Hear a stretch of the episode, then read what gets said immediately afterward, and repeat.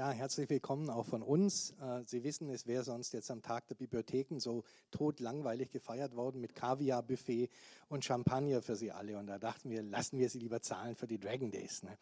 Das ist viel besser. Die Dragon Days im Schnelldurchlauf würden auch noch zehn Minuten dauern, weil wir so viele tolle Sachen haben.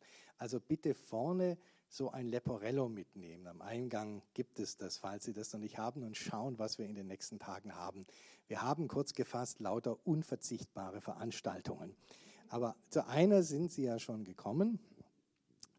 Und wir sind ein großmediales Festival. Also alles, was irgendwie mit Fantastik zu tun hat, interessiert uns. Aber eigentlich ist trotzdem nach wie vor, auch bei Serien, bei Filmen, bei Comics, ähm, bei Computerspielen immer noch der Anfang das Wort und meistens das Wort auf Papier oder auf einem Bildschirm. Und hier haben wir drei Menschen, die äh, vom Wort leben, äh, fürs Wort leben, die Fantastik schreiben. Und was sich ein bisschen geändert hat nach Jahren, in denen man dann gleich gefragt hätte, du Armer, du Arme, wie geht's dir denn, du schreibst, ist ja jetzt wieder so eine andere Stimmung aufgekommen, nämlich, wow, Goldgräberzeiten für Autoren, gerade in einem angesagten Bereich wie Fantastik, den junge Menschen gerne lesen. Junge Menschen sind natürlich affin, was neue Vertriebswege angeht und neue Technologien, E-Book, Direktvertrieb, das muss doch der Himmel sein. Und ihr könnt ja heute über soziale Netzwerke auch direkt an eure Leser und Leserinnen herankommen. Ihr braucht keine Verlage mehr. Ihr braucht keine Gatekeeper, wie es neudeutsch heißt. Und da ist ja auch was dran. Aber wir dachten dann, stimmt das eigentlich? Wie leben, wie arbeiten AutorInnen heute eigentlich im Fantastikbereich? Ähm, wie stellt sich das dar? Und jetzt werden wir die Wahrheit hören. Ne? Ähm, darum gleich mal gesagt und von allen reihum äh, möchte ich da schon eine Antwort hören. Ähm, ist Fantastik wirklich so ein Boombereich, wie man glauben kann, wenn man in eine Buchhandlung geht und keine Fantastik mag und dann gleich wieder sagt, so viel Fantastik, wo sind denn meine Sachen? Früher stand hier Goethe und Schiller. Ähm, oder ist Fantastik ein winziger Nischenmarkt äh, und es ist ein Wunder, dass es euch überhaupt gibt? Johanna, fängst du an? Ähm, ja, interessante Frage tatsächlich. Ähm, allerdings ist die Fantastik sehr breit gefächert. Also was heute alles zu Fantastik zählt, das, ähm, das ist ja von Drachen und dem klassischen Tolkien bis hin zu ähm, Romancy oder Fantasy mit Romance, ähm, Fantasy mit Gestaltenwandlern, die klassischen Vampire haben wir noch, ähm, Zombie spielt mit da rein, dann äh, Urban Fantasy oder diese zwei Welten mit Portalen. Also wir haben ganz, ganz viel. Und äh, dort tatsächlich da auch das Publikum zu finden oder das zu finden, was man lesen möchte, das ist dann schon schwierig. Also es gibt schon sehr, sehr viel. Erlebst du das auch so, Regine? Ja? Ähm, ich gehe jetzt mal von den Buchhandlungen aus, die ich besuche. Und wenn ich da an die Fantastikregale äh, laufe, dann sehe ich da viel nicht deutsche Literatur im Bereich Fantasy und eine Handvoll Literatur im Bereich Science Fiction, wo ich schreibe, in dem Genre. Ähm, und das sind so die Dauerbrenner. Also da ist jetzt nichts so das neue, der neue heiße Scheiß dabei, nach dem ich so suche. Dann gab es früher natürlich noch Fachbuchhandlungen, auch in Stuttgart. Die gibt es jetzt nicht mehr. Also wenn man irgendwas in der Richtung sucht, dann sollte man nach Esslingen fahren, in die Sammlerecke oder eben nach Berlin ins Otherland oder irgendwelche solche Geschichten. Also es nimmt immer, immer, immer mehr ab. Äh, manchmal gibt es auch gar keine Fantastikregale mehr oder es steht nur Fantasy drüber äh, und dann sind zwei Science-Fiction-Bücher mit drin. Also, die, also man weiß wahrscheinlich im Buchhandel auch gar nicht genau, wo ist das eine und wo ist das andere. Gut, manches, manchmal ist die Trennung auch schwer. Aber ähm, also ich finde eigentlich nie das, was ich suche. Natürlich auch nicht. ja, ähm, also mir fällt das ein bisschen schwer dazu, zu was, äh, was zu, zu sagen, weil ich bin nicht so wirklich richtig tief in der Materie drin. Ich arbeite schon seit vielen Jahren im Jugendbuch. Das ist nun traditionsgemäß auch sehr fantastisch, Fantasy-lastig, Science-Fiction-lastig. Ähm, das ist ein hart umkämpfter Markt, der sich im Moment komplett wandelt. Und zwar ähm, weg von, ich sage jetzt mal, traditionellen Buch- und Verlagsautoren wie mir, hin zu einer neuen, jungen Generation von meistens Autorinnen, die ähm, gleichzeitig sehr, sehr aktiv im Bereich TikTok, Instagram, Social Media generell sind und äh, die im Moment, ich habe mir mal den Spaß erlaubt, mir mal die Thalia Bestsellerlisten anzuschauen im Jugendbuch, ähm, fast nahtlos die ersten 15 Plätze besetzen. Das heißt also für jemanden wie mich, der, der hm, ich habe vor 20 Jahren angefangen mit Schreiben, erschien mein erstes Buch, ähm, der das noch so, so kennt, nach der alten Art ähm, ist, es, ist es ein komplett gewandelter Markt und an den muss man sich anpassen, notgedrungen. Ich weiß nicht, wie das im Erwachsenenbereich ist. Da werden meine Kolleginnen sicher mehr zu sagen können. Aber im Jugendbuch ist es ganz, ganz extrem. Wer nicht gleichzeitig multimedial präsent ist, der ist weg vom Fenster.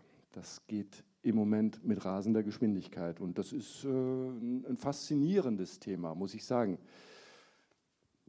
Also nur zur Begriffsklärung, wenn wir Fantastik sagen, dann meinen wir Horror, Science Fiction und Fantasy, alle Subgenres. Und wir meinen auch das, was noch ein vornehmes Etikett bekommt und Literatur ist, also magischer Realismus oder was auch immer. Sobald es die Grenzen unserer Alltagswelt überschreitet in der Erzählung, egal um wie viel, ist es Fantastik. Und wie du richtig sagst, im Kinder- und Jugendbuchbereich ist ja Fantastik fast die Normalität ja, und das Realistische nicht die Ausnahme, aber das, was die Kinder und Jugendlichen nicht lesen wollen, sondern was ihnen dann aufgezwungen wird bei Geschenktagen, weil es pädagogisch wertvoll ist. Aber gibt es diesen Unterschied zwischen dem ähm, haifischartigen Jugendbuchmarkt, wie ihn Thomas gerade dargestellt hat, und dem Erwachsenenmarkt? Oder gibt es den nicht eurer Erfahrung nach? Also ich denke, an manchen Stellen verschwimmt das ganz stark. Also spätestens mit Harry Potter, das jetzt schon über Generationen gelesen wird, tue ich mich da wirklich schwer, eine klare Grenze zu ziehen. Das ist jetzt Erwachsenen, Fantastik, das ist jetzt, da fängt der Jugendliche an oder das Kind. Ähm, und ähm, auch äh, als nächstes Beispiel Game of Thrones hat uns ganz klar gezeigt, auch das ist ja äh, Literatur und äh, da möchte ich ein bisschen schon von, das hat schon Hang zu Literatur, möchte ich sprechen, dass das auch von einer sehr breiten Zielgruppe gelesen wird. Also da lassen sich der 13-Jährige und die 50-Jährige für begeistern. Also deswegen, vielleicht sind es die Sortimente in den Buchhandlungen, die da eher ja, ich glaube tatsächlich, das ist, äh, das ist eine, eine Unterscheidung, die weniger die Leser und Leserinnen treffen als die Buchhändler. Die sagen, wo müssen wir das Buch einsortieren in der Buchhandlung? Und äh, ich meine, Harry Potter hat es ja wunderbar demonstriert. Das, die hatten ja große Schwierigkeiten. Wo, wo, sollen sie das Buch hinstellen? Und dann kam noch mal eine andere Ausgabe mit etwas erwachseneren Covers, um, um dann halt auch der Erwachsenenleserschaft dann äh, ein Angebot machen zu können, das sie nicht ablehnen können. Und, ähm, aber grundsätzlich die Leser, also ich stelle das bei meinen Leserinnen und Lesern fest, ähm, die interessiert das nicht, ob da das Label Jugendbuch draufsteht. Die greifen gerne dazu, weil sie wissen, Jugendbücher sind in der Regel etwas besser lektoriert, etwas stringenter, etwas knackiger. Ähm, aber äh, der Inhalt, ob das nun jugendliche Protagonisten sind oder ältere, das interessiert viele gar nicht so sehr. Aber die Buchhändler, die machen da natürlich eine klare Unterscheidung. Was mich jetzt wirklich wundert, ist, wie oft bei euch allen dreien äh, jetzt schon die Rede war vom Buchhandel. Weil ein hipper, nervöser junger Mensch wie ich natürlich ganz stark auf den Onlinehandel guckt. Ne? und sagt, ich will nicht wegen allem in die Buchhandlung gehen mehr, dann ein begrenztes Angebot vor mir haben, dann mühselig die Leute überreden, dass sie mir es bestellen und dann noch dumm angeguckt werden, weil ich Fantastik bestelle. Ne, und der Buchhändler darauf wartet, dass ich endlich erwachsen werde und ein vernünftiges Buch bei ihm kaufe. Ähm, ich weiß, es gibt andere Buchhandlungen, aber ist der Onlinehandel gar nicht so wichtig? Ähm, ist der Buchhändler nach wie vor auch im Fantastikbereich der der Ort, wo ihr durch Präsentation oder Nicht-Präsentation entscheidende Vor- oder Nachteile habt? Also ich finde den Buchhandel immer noch extrem wichtig, also für mich, weil im Onlinehandel muss ich ja erstmal sichtbar sein. Und ähm, das ist natürlich auch ein Problem, dass wenn ich jetzt, also ich schreibe für Großverlage und wenn ich, äh, ich kann nicht davon ausgehen, dass mein Verlag für mich Werbung macht, weil das tut er nämlich nicht. Weil ich habe keinen Spitzentitel in, in, in, in einem Fantastik-Genre und dann fällt schon mal das ganze Marketing weg. Das heißt, es bleibt an mir hängen und ähm, da muss ich echt was dafür tun. Und da muss man auch der Typ dafür sein, dafür was zu tun, was ich jetzt von mir jetzt nicht so sehr behaupten kann. Also ich ich habe keinen Videokanal oder irgendwie sowas und auch keinen TikTok-Kanal. Ähm, also man muss präsent sein und das ist extrem schwierig. Vor allem, denke ich, wird es momentan immer schwieriger, sich eben gegen diese BookTok-Szene irgendwie, irgendwie sich noch herausheben zu können oder wie auch immer. Also man kann das ja offen sagen, würde das ja sehen wenn man in der Buchhandlung nach deinen Büchern guckt und sie findet, oder wenn man online nach ihnen guckt, du bist bei Knauer im Moment mit den Science-Fiction-Büchern. Ähm, du hast aber offenbar nichts davon, von dem großen Knauer-Motor. Der zieht dich nicht. Nee, ähm, Gibt es irgendeinen Vorteil davon, bei Knauer zu sein? Ja, man kriegt ein schönes Garantiehonorar. Also so weit gehen Sie schon. Ja, ja, klar. Also das, das, ist natürlich, das ist natürlich Usus, dass man Garantiehonorar bekommt bei einem, bei einem Großverlag. Ähm, aber ich muss, ich muss jetzt auch äh, meine Verlage in Schutz nehmen. Die schwimmen selber unglaublich. Also die können die Fantastikszene nicht mehr einschätzen. Die wissen nicht, was gerade der Trend ist oder was der nächste Trend sein wird. Die sind auf der Suche und ähm, ja, also es ist eine ganz, ganz große Unsicherheit dort. Also wenn ich mit meinen Redakteuren, Redakteurinnen spreche, ähm, die sind sehr unsicher, wissen nicht, was sie machen sollen. Die Quintessenz dessen ist, dass man eben den, das gleich, das, was läuft, weiter einkauft. Das ist im, ich kann jetzt nur die, für die Science Fiction sprechen, das ist in der Science Fiction, das ist Hard SF, also die technikbasierte SF. Oder dass man eben Bestseller einkauft aus dem angloamerikanischen Raum ähm, dass man da die Lizenzen einkauft, weil was dort läuft, das läuft bei uns wahrscheinlich auch. Man muss ja auch, man muss ja auch ein bisschen differenzieren. Ne? Also der Online-Handel, ich meine, auch die äh, großen Publikumsverlage sind sehr stark auf den Online-Handel angewiesen. Das große A ist natürlich, äh, ist, ist natürlich ein, ein Faktor, den man nicht unterschätzen darf. Ähm, man muss da differenzieren zwischen Publikumsverlagen und der Self-Publisher-Szene. Ich denke mal, die Self-Publisher, die haben ja gar keine andere Chance. Die haben gar nicht die Marketingmacht, äh, so auf sich aufmerksam zu machen. Die müssen, sind gezwungen auf den Onlinehandel.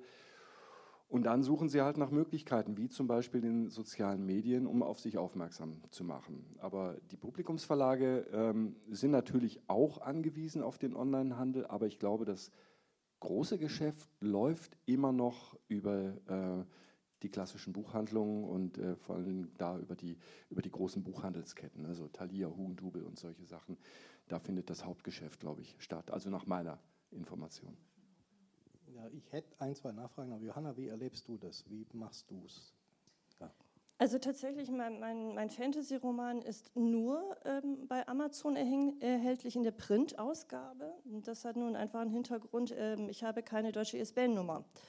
Denn als ich angefangen habe, ähm, habe ich alles in Do-it-yourself gemacht und da war einfach Amazon die Plattform. Also ich rede hier mit meinem ersten E-Book von dem Jahr 2012. Da war KPD ganz neu, in Deutschland gestartet. Die meisten Tutorials waren noch auf Englisch. Ja, und ähm, ich bin äh, mit Amazon gestartet, erst dann ist Tolino nachgezogen. Und habe ich gesagt, okay, ich bleibe jetzt Amazon treu, das, ich weiß, wie es funktioniert, da probiere ich auch mein Printbuch aus. Und ähm, das ist eine, ein, also dieses Portal ist so unglaublich schnelllebig, dass man ähm, sich neben Schriftstellerei und allen anderen Dingen halt auch mit der Technik und äh, mit der Systematik beschäftigen muss, wie funktioniert das überhaupt, dass mein Buch überhaupt irgendwo erscheint, dass mein Buch überhaupt erscheint. Ja, und nicht Amazon von vornherein sagt, also kommt gar nicht in die Tüte, du wirst nicht publiziert wegen A, B, C. Und ähm, es ist allerdings, wenn man verkauft eine sehr große Triebfeder, weil Amazon guckt natürlich, stimmen die Verkaufszahlen, zeige ich dich auch an, weil dann verkaufe ich. Ja, und da ist eigentlich, ich möchte jetzt nicht von Fairness reden bei Amazon gegenüber Verlagen, aber zumindest ist, ähm, ist da, Amazon hat da eine klare Linie, die sagt, wenn ich Umsatz mache, dann zeige ich dich auch an und dann unterstütze ich dich. Und äh, das, aber die Kunst ist natürlich, wie komme ich überhaupt ähm, erst in, dieses, äh, in diesen Mechanismus rein? Und da muss man auch als Self-Publisher sehr, sehr viel tun und kommt über eigene Arbeit, auch über ähm, auf Messen gehen, ähm, über Kontakte, über ähm, Verkaufsaktionen nicht drumherum. Und natürlich mit einem entsprechenden Budget sind natürlich die sozialen Medien wie Instagram, wie Facebook am Anfang oder wie jetzt TikTok äh, natürlich die Alternative, ne? weil man investiert lieber in ein gutes Korrektorat, in ein gutes Lektorat oder sogar in das Buchcover und jetzt weniger in 5000 Euro Marketing. Ja, da muss man irgendwann mal muss, musst du anfangen abzuwägen, was mache ich. Und da sind natürlich diese Plattformen top. Also Regini hat es ja gerade gesagt schon und erwähnt, dass es diese gute alte Sitte noch gibt, dass Verlage, größere Verlage, die eine Garantiesumme bieten und die es ja dann vorausgibt. Also du weißt, wie du dich hinsetzt, kannst das für dich kalkulieren, will ich das machen oder nicht, ist das zumindest mal für mich machbar, minimal. Oder wie hoch ist mein Risiko, das Geld reicht meine ich nicht für die Lebenszeit, aber ich glaube so und so viel kommt raus. Bei dir und wahrscheinlich allen anderen Self-Publishern, die jetzt nicht über die eigene Website verkaufen, sondern zu Amazon gehen, was ja reichweitenmäßig ratsam ist, da unterstützt Amazon nur, indem es dir ein Webformular quasi zur Verfügung stellt und indem es dir ein paar Hinweise gibt, die ja auch Zwangsregeln sind, du musst es so machen, aber es gibt kein Geld von Amazon. Die unterstützen dich nicht bei irgendwas. Du bringst alles selbst. Habe ich das richtig verstanden? Das ist richtig, wobei Amazon da schon wirklich einen Markt entdeckt hat und äh, gemerkt hat, äh, dass der mit Self-Publishern sehr viel Geld machen kann. Also die haben ja jetzt ein eigenes Label, sind auch, Amazon ist ja auch auf den äh, renommierten Buchmessen äh, gut vertreten mit, mit eigenen ähm, Programmen. Und ähm, es bietet auch gewisse Freiheiten. Also man kann zum Beispiel seine Tantiemen selbst bestimmen. Ja, also das ist etwas, ähm, man kann den Buchpreis selbst bestimmen, man kann sagen, okay, ich will jetzt für 25 Euro mein Buch verkaufen oder ich will es für 8,50 Euro verkaufen. Ähm, also man, hat, man bekommt einen gewissen Spielraum, äh, in dem man auch sagen kann, okay, wie finanziere ich mich, ja, oder wie kriege ich ein Projekt finanziert. Also es gibt da Freiheiten, die man natürlich nutzen können muss. Also ja, plausibel gesagt kann ich rechnen. Ja? Also, wie, also da wird sehr viel von, dem, äh, von den Autoren selbst verlangt, ähm, wie, wie kalkuliere ich mein eigenes Buchprojekt, ja, oder wie, wie, wie komme ich dazu, dass ich jetzt zum Beispiel durch bestimmte Aktionen weit nach oben komme, dafür aber weniger verdiene. Also da muss man sich noch mit anderen Dingen beschäftigen. Und das nehmen vielleicht Verlage ab, also da müsst ihr jetzt berichten. Das Wort ist ja schon ein paar Mal gefallen, also das Wort TikTok, ähm, das Wort äh, soziale Netzwerke, ähm, Aktionen, wie du gerade gesagt hast, das ist was, was du machen musst, weil niemand sonst da ist, der für dich wirbt. Aber von euch beiden erwarten das eure Verlage ja wahrscheinlich inzwischen auch. Du hast es ja schon gesagt, aber tut eigentlich nichts für dich. Ihr müsst zusehen, dass euer Buch bekannt wird oder darüber hinaus noch, was ja auch was Schönes ist. Ich will da jetzt gar nicht so einen negativen Zungenschlag nur reinbringen. Ihr habt Möglichkeiten zu einer Leser-AutorInnen-Bindung. Ganz anders als früher, das gab es auch, Leute schreiben euch und ihr schreibt zurück oder ihr seid so erfolgreich, dass ihr eine Sekretärin habt, die eine Autogrammkarte von euch in Umschlag legt und den wegschickt. Das gab es in gewisser Form auch schon. Wie viel Aufwand ist es denn, den ihr betreibt und wie viel Aufwand ist es, den du betreibst, mal in Tagesstunden oder so gerechnet oder in Nerven oder in nächtlichen Albträumen ja, äh, den Kontakt zu den LeserInnen zu pflegen. Also die Nerven trifft, das trifft es ganz gut. Na, Tatsache ist, ähm, also ich betreibe relativ wenig Aufwand. Wenn ich das tatsächlich in äh, Stunden oder Minuten am Tag messen müsste, dann ist das maximal eine Viertel bis eine halbe Stunde pro Tag. Aber tatsächlich ist es immer so, dass ich einfach eine Woche oder vielleicht sogar zwei mal gar nichts mache und dann mache ich mal wieder gebündelten Update von der Homepage oder äh, mache mal wieder einen Facebook-Eintrag, wenn es was zu berichten gibt. Ne? Also es gibt ja auch äh, nicht ständig was zu berichten. Ich habe so das Gefühl, ganz viele ähm, überlegen sich krampfhaft irgendwas, damit sie täglich irgendwas posten können. Das mache ich nicht. Also ähm, dazu ist mir meine Zeit zu schade und dafür ist mir auch der Beruf zu schade, weil ich äh, tatsächlich immer noch empfinde, dass Schreiben eine, eines der schön, einer der schönsten Berufe überhaupt ist. Ähm, und ich sage mal, das ist so ein bisschen ähm, bezahlte Selbstverwirklichung, was wir da machen. Das ist, ich sehe es in dem Sinne auch nicht als Arbeit. So. Arbeit ist, wenn ich tatsächlich verdonnert werde, jeden Tag einen Insta-Eintrag machen zu müssen. Das wäre für mich Arbeit. Das würde mir schwerfallen und äh, mir, mir, fällt da auch nichts ein. Ich habe da kein Talent dafür äh, in der Hinsicht. Deswegen fahre ich das relativ zurück und überlasse das Hauptgeschäft den Verlagen. Das äh, ist ein Luxus, den kann ich mir erlauben, den kannst du dir halt in dem Fall nicht erlauben. Ne? Aber ich meine, ich will nicht in Abrede stellen, dass sowas auch Spaß machen kann. Nur mir macht es keinen Spaß. Aber ich kenne ganz viele Leute, die lieben das. Vor der Kamera zu stehen, äh, sich einfach einfallen zu lassen, kleine Videoclips aufzunehmen und dazu performen, das ist äh, eine Berufung. Nur nicht meine. Zwei kleine Gegenfragen, bevor ihr da was sagt, die mir jetzt aber einfach sofort auf der Zunge brennen. Diese große Entspanntheit, die ja jetzt hier im Saal garantiert sofort bei einigen die Frage ausgelöst hat, sollte ich es auch probieren? Es ist keine Arbeit, es ist Selbstverwirklichung, es ist Glück und Seligkeit. Liegt das A daran, deine große Entspanntheit, dass du eben schon ein eingeführter Autor bist seit 20 Jahren? Also eine Fanbase hast, einen bekannten Namen, wäre es anders, wenn du Anfänger wärst. Und bei dir ganz wichtig auch, dieses Bild steht ja nicht zufällig da, das hast du gemalt, du hast ein zweites Standbein. Ähm, und zwar jetzt nicht neu entdeckt im Alter ein Talent, sondern du bist ja lange schon ein ausgewiesener Illustrator im Fantastikbereich. Viele Titelbilder von Büchern, die im deutschen Buchhandel stehen, stammen von dir oder zumindest früher stammten sie von dir. Ähm, hat das was damit zu tun, dass du einen zweiten Markt hast, dass du auch durch diese Bilder und deine Website eine ganz andere Dauerpräsenz hast, dass du keine Fotos liefern musst? Äh, guck mal, ich habe mir den neuen Happy Shake bei McDonald's geholt mit dem Selfie für Instagram, sondern die Leute können deine Bilder gucken. Ja, wobei ich natürlich sagen muss, dass ich ähm, meine Fanbase wenn man sie so nennen will, auch immer wieder vor den Kopf gestoßen habe. Ich habe ja angefangen mit Erwachsenenromanen bin dann irgendwann ins Jugendbuch gewechselt, habe Illustrationen gemacht und das sind ja alles ganz unterschiedliche Bereiche. Da ist die Schnittmenge nicht so wahnsinnig groß. Also äh, die Leute, die die Bilder lieben, sind jetzt nicht unbedingt Fans meiner Bücher und die Leute, die meine Erwachsenenromane lieben, greifen nicht unbedingt auch zum Jugendbuch und umgekehrt. Ne? Also von daher, ich habe das immer schon geliebt, auf, auf vielen Hochzeiten zu tanzen. Und äh, ich muss jetzt allerdings tatsächlich aus finanziellen Gründen und auch weil es mir Spaß macht, ähm, mal so ein bisschen mein Betätigungsfeld wieder erweitern und sagen, einräumen, allein vom Schreiben kann ich nicht mehr so problemlos leben, wie das in den letzten Jahren der Fall war.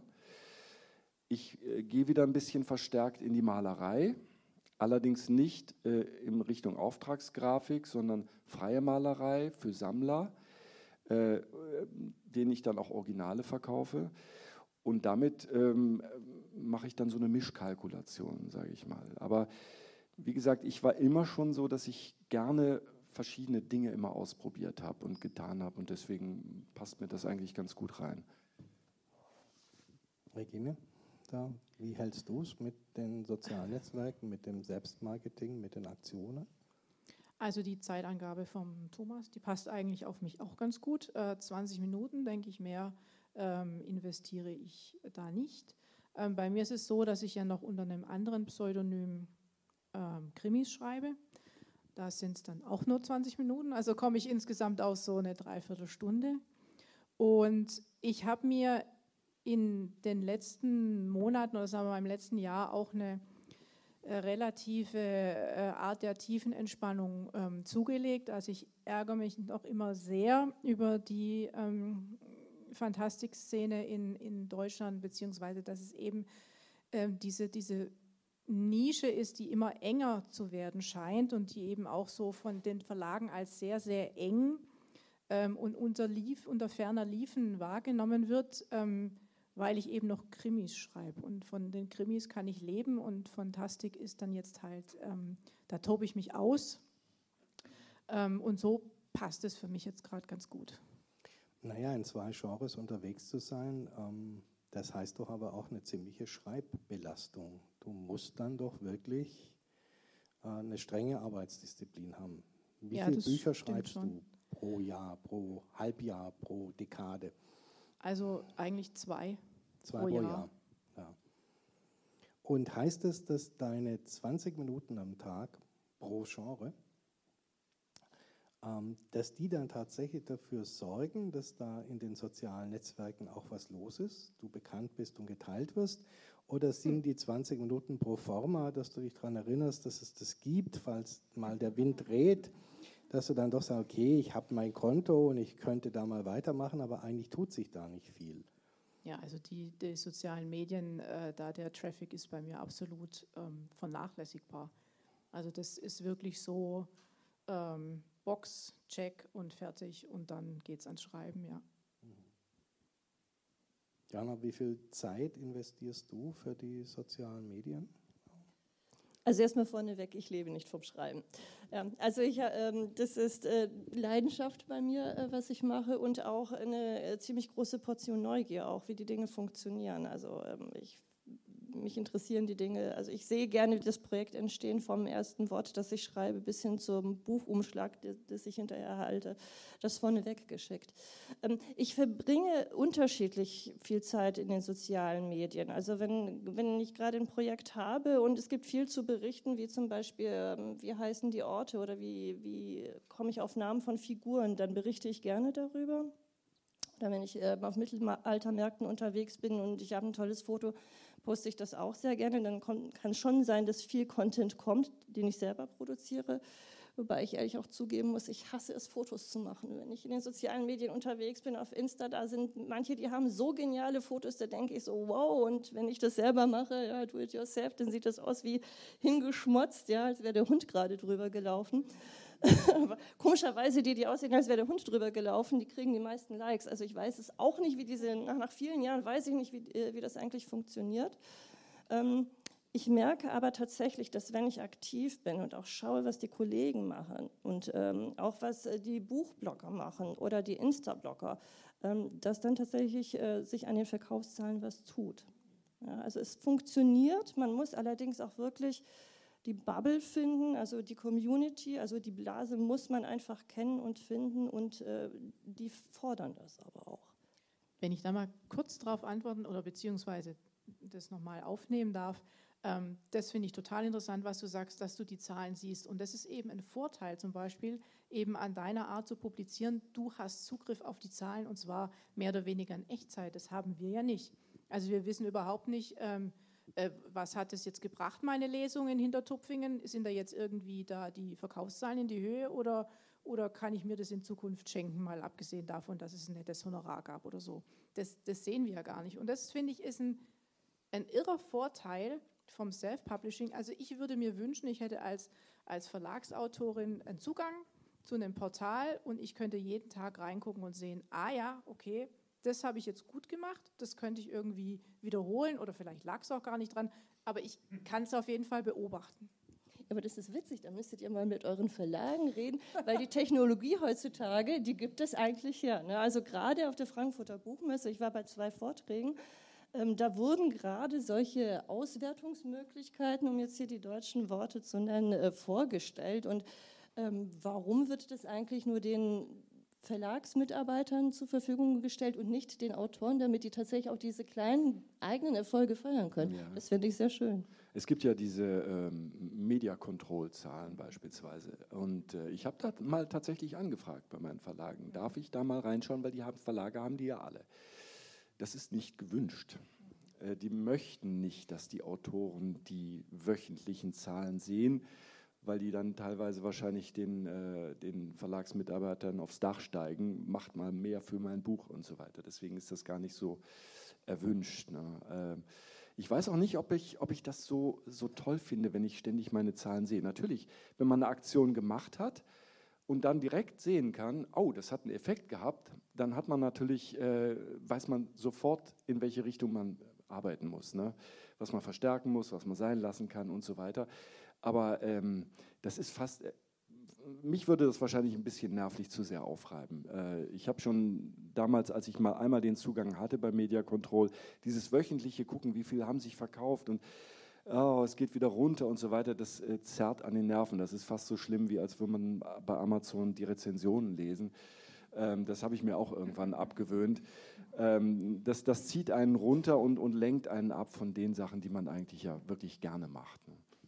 Also das kann tatsächlich zur Sucht werden. Also ich habe ähm, gerade in Autorenforen, im Self-Publisher-Foren sehr viele Beiträge dazu gelesen, wie die Leute die Statistiken interpretiert haben von ihren Buchverkäufen. Also die haben da wirklich, ich glaube, manche äh, könnten da Doktorarbeit mittlerweile drüber schreiben und da habe ich irgendwann mal muss man sich selbst disziplinieren, so nein, jetzt machen wir halt das, was wir können, wir schreiben oder zumindest äh, hoffe ich, dass wir es können ähm, und äh, lassen das beiseite. Aber ja, es ist äh, auch ein Zeitfresser. Es ist auch dann irgendwann mal Zeitmanagement. Ne? Wann mache ich was? Wann schreibe ich? Wann kümmere ich mich ums Marketing? Wann gucke ich meine Verkaufszahlen an? Ja. Es gibt ja sogar den Prozess bei AutorInnen, die bei einem regulären Verlag publizieren, der ihnen über Einzelveranstaltungen, Auswirkungen und so weiter keine Auskunft gibt, dass sie halt gerade, wenn das Buch frisch auf den Markt gekommen ist, 200 Mal am Tag bei Amazon nachgucken, wie der Verkaufsrang des Buches ist, weil das so eine Echtzeitanzeige zu sein scheint. Ne, wo stehe ich denn? Wo wir jetzt schon grinsen, was muss ich euch ja nicht erzählen, völlig nachvollziehbar ist dieser Druck. Aber Regine, wenn du sagst, ähm, dass du das schon ein bisschen reizvoll findest, was Johanna hat, diese, diesen totalen Zugriff auf Wirkung und auf alles, was sich tut.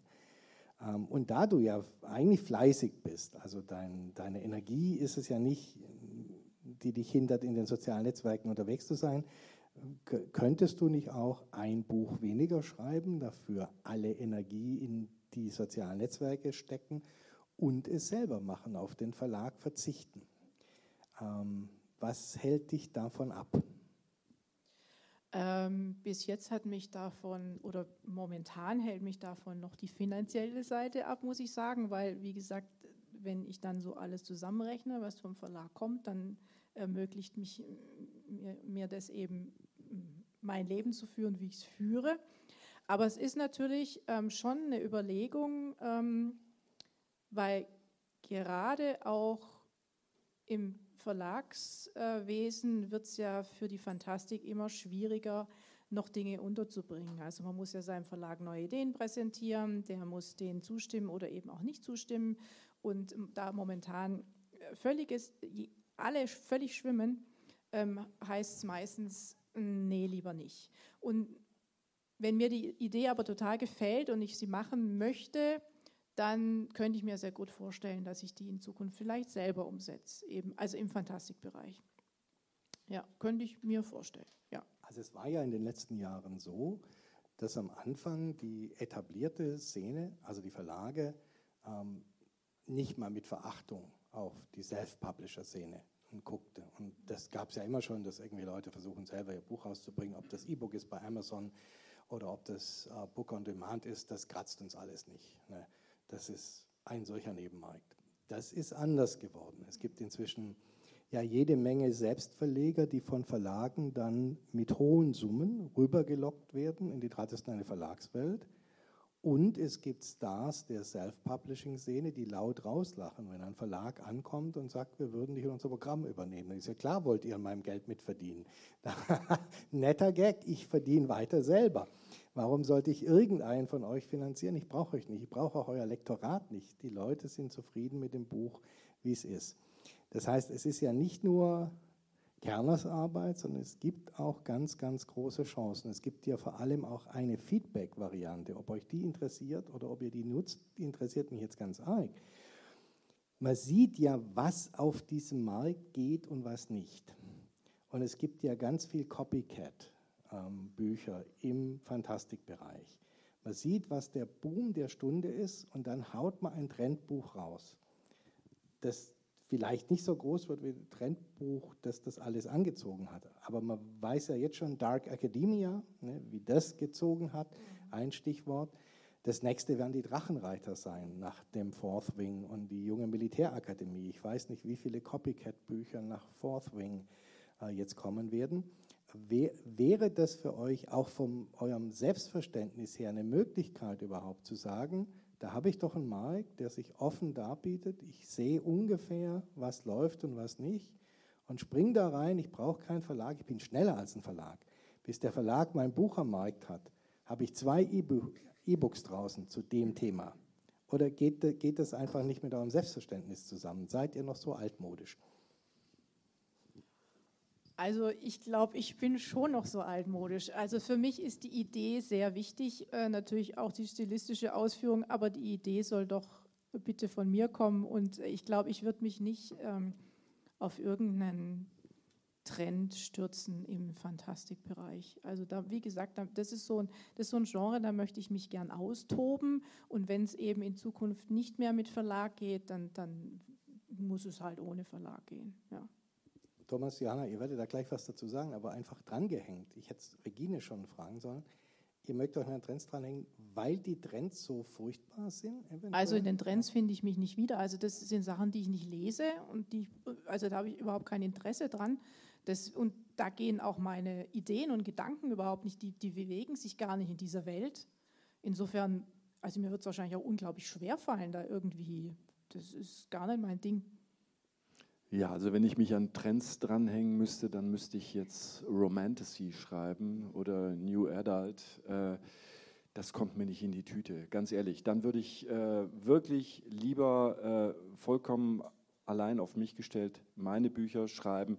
Denn ich behaupte ja sowieso, wir Autorinnen und Autoren schreiben in erster Linie mal die Bücher, die wir selber gerne lesen würden. Und äh, jeder hat sein Thema, das er immer und immer wieder auch in seinen Geschichten verarbeitet. Und äh, zumindest bei mir ist es das, was, was meine Leidenschaft auch äh, am Leben erhält. Wenn ich jetzt tatsächlich äh, als Auftragsautor im, im, im Sinne eines Verlages schreiben müsste, ich glaube, dann wäre ich mm, nach ein, zwei Jahren raus aus dem Geschäft. Das würde ich nicht machen, weil das einfach, ähm, man verbringt so viel Zeit mit dieser Arbeit. Man, man denkt so intensiv über die Geschichte, über die Figuren nach und man möchte ja auch was erzählen, man möchte nicht einfach nur eine Handlung runterleiern, sondern, also mir geht es so, ich, ich, ich möchte auch irgendwie ein Thema ähm, besprechen und, und verarbeiten, das mir selber am Herzen liegt. Und wenn ich das nicht kann, äh, muss ich sagen, dann, ähm, dann kann ich auch irgendeinen anderen Job machen. Dann muss ich nicht Schriftsteller sein. Denn bei einem anderen Job verdiene ich hundertprozentig besser als beim Schreiben. Schreiben ist immer noch dieser Balanceakt zwischen, zwischen dem, was einen selber voranbringt, persönlich, und dem Geld. Und wenn das in Schieflage gerät, dann, ähm, dann war es das mit dem Schreiben. Und ich glaube, das überträgt sich aber auch auf die Leser, wenn die merken, ach, das ist doch nur ein, ein, ein nachgeschobener, was weiß ich, äh, Dark Academia-Titel, dann, äh, dann hast du vielleicht einen kurzen Erfolg, aber ich glaube, dass man äh, nach relativ kurzer Zeit weg ist vom Geschäft. Und im Übrigen wage ich auch zu bezweifeln, dass man schnell genug ist, um so einen Trend auch hinterher zu schreiben. Die wechseln inzwischen so fix, ähm, dass das, glaube ich, technisch nicht machbar ist. Weiß ich nicht, vielleicht täusche ich mich.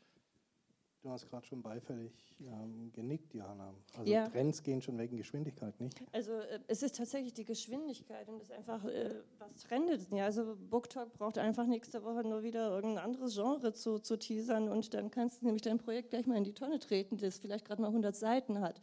Ähm, es ist aber tatsächlich so, also um, um Trends zu folgen oder das zu schreiben, was man möchte. Also mir, mir ging es genauso, beziehungsweise mir geht es genauso, ja, schreib doch mal einen Liebesroman, damit verdienst du garantiert Geld. Die werden immer gekauft. Jetzt bin ich wahrscheinlich die unromantischste Autorin, die gerade heute hier äh, wahrscheinlich sitzt. Ja, also, ähm, aber es ist tatsächlich immer noch so und vielleicht auch in den Köpfen von ganz vielen, wenn du einen Thriller schreibst, wenn du einen Krimi schreibst oder wenn du einen Liebesroman schreibst, dann verdienst du garantiert Geld, weil das wird immer gelesen. Ja, Ne, zumindest das habe ich in den letzten Jahren zu hören bekommen. Ja. Jeder macht seine eigenen Erfahrungen. Ja, und dem jetzt aber hinterher zu schreiben, wenn einem das gar nicht liegt, dann äh, ist egal, wie schnell man ist. Wenn, vielleicht wird es ja dann nichts. Ja, obwohl, wer weiß, vielleicht schreibt man ja dann einen gigantischen Bestseller, keine Ahnung. Also wir sitzen jetzt hier oben wie die, das Idealcasting für eine Highschool-Komödie, aber es sind ja auch ältere Menschen im Publikum, ne? Ähm, Ü20 ähm, einfach einmal geschwind dazu gesagt, ähm, weil jetzt BookTalk und so weiter schon ein paar Mal gefallen ist. Also auf TikTok, auf ähm, YouTube und auf Instagram gibt es inzwischen ganz starke Communities. Und zwar halt Communities dann auf jeder Plattform, die verschiedene auch und diverse, die Bücher mit großer Leidenschaft behandeln. Mit Fanatismus und mit Hype und Mode. Und die heißen dann halt BookTalk, BookTube und Bookstagram. Und da kann man sehr gut sehen, was gerade läuft. Wenn ich YouTube aufmache oder TikTok oder Instagram und dann sehe ich natürlich schon, wozu gibt es die meisten Likes, die meisten Beiträge, die meisten Sachen. Ähm, jetzt sagt ihr, okay, das ist nicht euer Ding. Ihr wollt alle noch schreiben können, was ihr mögt. Du kannst es, weil du es selbst verlegst. Die redet, aber ihr zwei sitzt ja trotzdem noch Gatekeepern gegenüber. Ihr kommt ja mit dem, was ihr machen wollt, zu Verlagen und sogar noch zu Vorschussverlagen, die euch Geld geben im Voraus dafür, dass ihr in das Buch schreibt.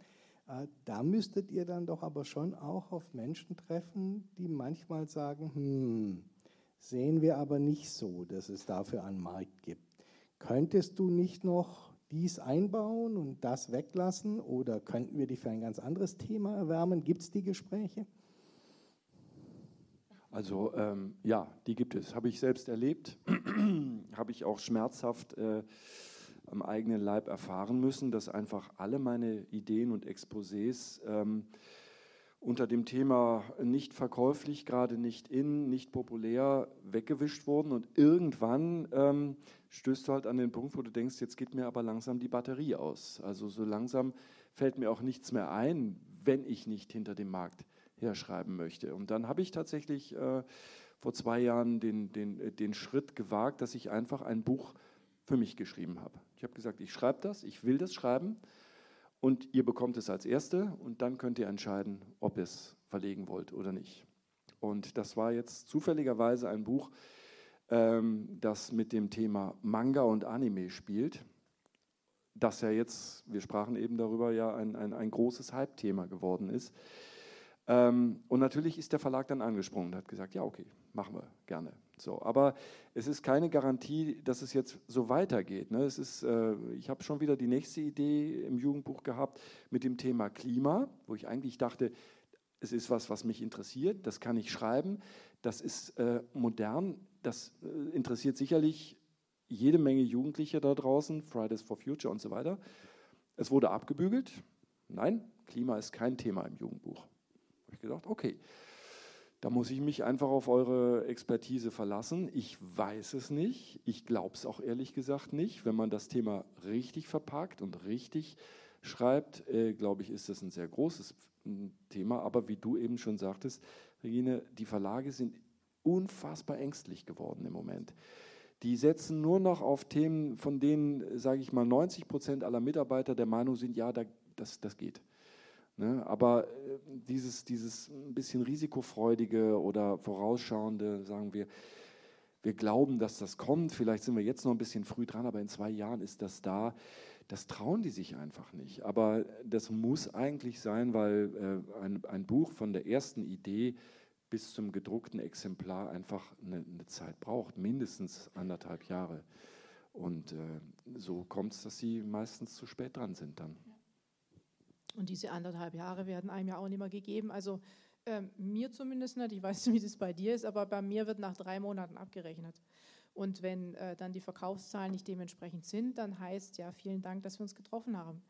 Und drei Monate, ich meine, also äh, das ist ja jetzt wirklich keine Zeit. Es gibt ja, oder es gab ja früher auch mal sowas wie ja, dass, Bücher eben erst nach einem Jahr gezündet haben oder wie auch immer. Aber so viel Zeit haben die Verlage gar nicht mehr. Also da wird wirklich, da, da wird gleich auf die Zahlen geguckt und, und dann wird eben entschieden, also wirklich knallhart entschieden. Ja, genau.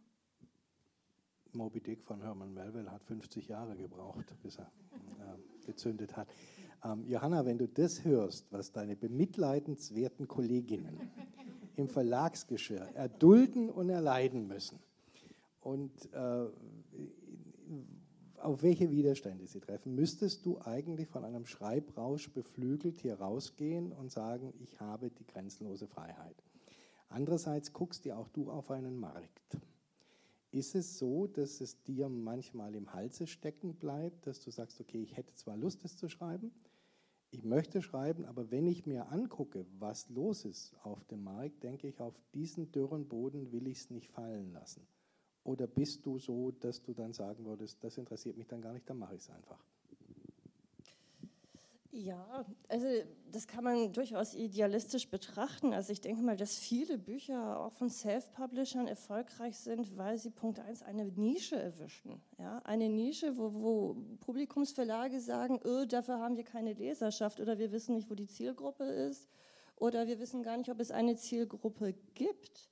Und ähm, ich denke, dass äh, warum die Verlage so schwimmen, ist einfach, weil die äh, durchaus das Gefühl für ihre Zielgruppen verloren haben weil, die, ähm, weil einfach die, äh, die Auswahl oder die Möglichkeiten, äh, zu Büchern zu recherchieren oder Bücher, neue Bücher kennenzulernen, einfach wesentlich größer sind als der stationäre Buchhandel.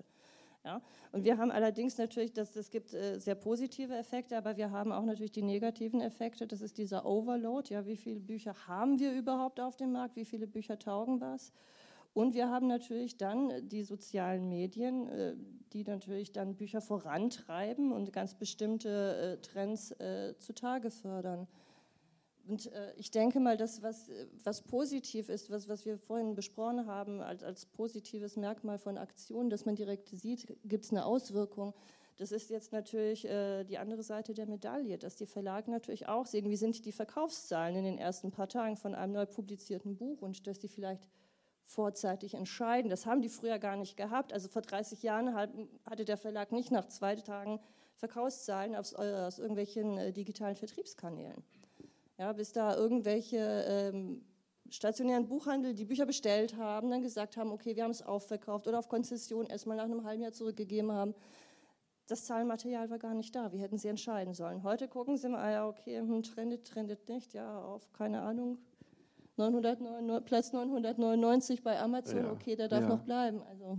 Ähm, und ergänzend dazu, es ist auch nicht nur das Thema, das sich verkauft, sondern ich habe, also das ist jetzt ähm, gefühlte Wahrheit, ich bin mir nicht sicher, ob es wirklich stimmt, aber ich habe so das Gefühl, ähm, es konzentriert sich auch immer mehr auf die Person hinterm Computer, die Person, die das gerade schreibt.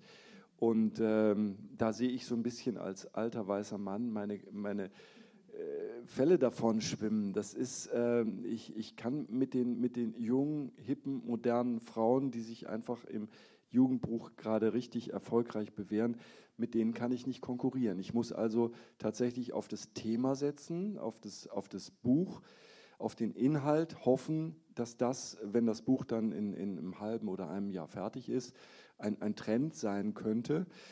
Und das ist natürlich äh, ein, ein Gebiet, auf das Verlage sich immer weniger einlassen, weil sie einfach sagen, das ist uns zu riskant. Wir stecken da viel Geld rein in die Produktion, ins Marketing, in die Werbung, in die Presse. Und äh, dann kommt es raus und äh, es ist eben doch nicht hundertprozentig das, was wir uns davon erhofft haben.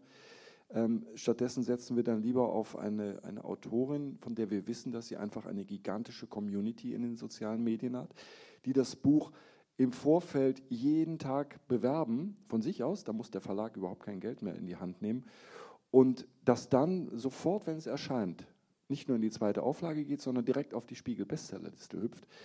Und ähm, dagegen ist natürlich schwer anzukommen. Ähm, genau. und, äh, und, dat, und, dazu kommt auch noch, was ich ähm, bei dir noch ähm, anfügen wollte, ist, die Verlage hatten früher nicht die Zahlen, das ist stimmt. Genau, und die Buchhändler hatten sie eben auch nicht. Das ist nämlich die andere Seite und das ist ja auch so eine Krux. Wir sind ja auch von den, den ähm, ähm, Buchhändlerdatenbanken äh, komplett äh, abhängig geworden, weil wenn die Vorverkaufs-, die, die, Bestell-, die Vorbestellungen so nicht stimmen, wenn die nicht hoch genug sind und äh, der Buchhändler guckt in seine Datenbank, dann sagt er, nee, das Buch bestelle ich nicht, weil das liegt ja nur bei mir rum. Das haben ja gar nicht viele Leute vorbestellt. Oder sie gucken nach, was hat denn der oder die letztes Jahr so verkauft, wie waren denn da so die Zahlen. nee, ist mir viel zu niedrig. Wenn da nicht Verkaufszahlen von über 5000 in meinem Modul drin stehen, dann hole ich mir das Buch erst gar nicht in mein Regal und so weiter. Also man ist ja unglaublich abhängig geworden von, von dieser ständigen Kommunikation von ja, Output und Zahlen und Money Money. Zu den Dingen, die euch drücken und beengen, das klang vorhin schon ein, zweimal an, gehört ja auch die ausländische Konkurrenz. Also es wird viel übersetzt in Deutschland. Es sind zwar deutsche Autoren, ihr bringt keine Übersetzungskosten mit, dafür bringen ausländische Autoren eben schon Vorwerbung in anderen Märkten mit sich und eben Erfahrung, da ist was ausgetestet. Jetzt kommt ja noch was anderes dazu in Deutschland, so Fantastik, du hast es auch schon gesagt, die ist zersplittert, die ist kleinteilig, das erlebst du auch, hast du auch gleich zum Eingang gesagt es gibt in Deutschland ja ganz viele Klassiker, die hier noch nie vorgelegt worden sind, der Fantastik, auch ausländische, oder in hundsmiserablen Übersetzungen und längst weg sind. Jetzt, ich, das habe ich gerade eben noch mal nachgeguckt auf dem, auf dem Handy. Der Kaikosa Verlag startet gerade, der wollte erst im Frühjahr starten. Der beginnt jetzt mit der Neuübersetzung von äh, Fantastikklassikern, also in dem Fall Science Fiction, ähm, in sehr schönen Ausgaben das wird natürlich Aufmerksamkeit von Lesern, von Rezensenten auf sich ziehen. Also die Klassiker, die noch schon nachzuholen sind, beengen euch noch mehr. Ähm, ist, ist die ausländische Konkurrenz und die Klassikerkonkurrenz ein Stein auf der Brust oder gibt es Vorteile, die ihr als jetzt lebende, in Deutschland lebenden arbeitende Autoren voll ausspielen könnt? Das ist, das ist eine total schwierige Frage. Ich meine, ähm, aber gerade der, der neue Verlag, der ist ja in der Szene, das, das hat eingeschlagen. Also es gibt einen neuen Verlag, der bringt jetzt die alten Werke von Ursula Le Guin raus oder so. Ähm, und das ist ja auch toll. Also ich meine, es gibt, ist ja wirklich toll, dass es solche Verlage gibt, die sich um, um sowas kümmern.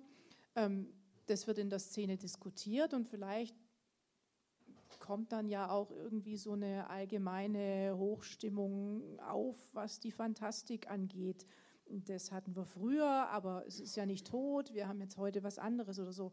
Also so, ich denke, das trägt vielleicht noch ein bisschen mit. Also mir fällt es schwer dazu was zu sagen, weil ich habe äh, das große Glück in einem, in einem Verlag zu sein, der großen Wert auf Eigenproduktion legt. Ähm, ich, wie gesagt, ein ganz, ganz schwieriges Thema. Ich, mir fehlt das Zahlenmaterial dazu, ich kann das nicht sagen. Aber ich habe eigentlich auch damals äh, bei, bei Drömer Knauer nie darunter gelitten, weil ich auch ganz speziell Bücher einfach für den, für den deutschsprachigen Raum und deutschsprachigen Markt geschrieben habe, behaupte ich mal einfach. Die, ähm, die hätten sich jetzt im Umkehrschluss auch gar nicht im Ausland verkauft. Und dadurch habe ich letztendlich so ein bisschen so ein Alleinstellungsmerkmal mir dann hier auch erarbeiten können, der aber dann auch wirklich nur in Deutschland, Österreich und Schweiz funktioniert. Und klar hat es auch mal ein paar Lizenzen gegeben, aber das war eigentlich immer nur so ein kleines Zusatzgeschäft. Es gibt ja Autorinnen und Autoren, die sind im Ausland sehr, sehr bekannt und, und, und verkaufen dort viel mehr Bücher als, als in Deutschland. Aber so gesehen, ich habe es nicht erlebt, deswegen kann ich das eigentlich ganz schlecht einschätzen. Ja, also ich kann, ich kann mich da eigentlich nur anschließen. Ich weiß gar nicht, inwieweit der deutsche Fantastikmarkt jetzt tatsächlich von ausländischer äh, Literatur äh, befeuert wird, beziehungsweise in irgendeine Richtung getrieben wird.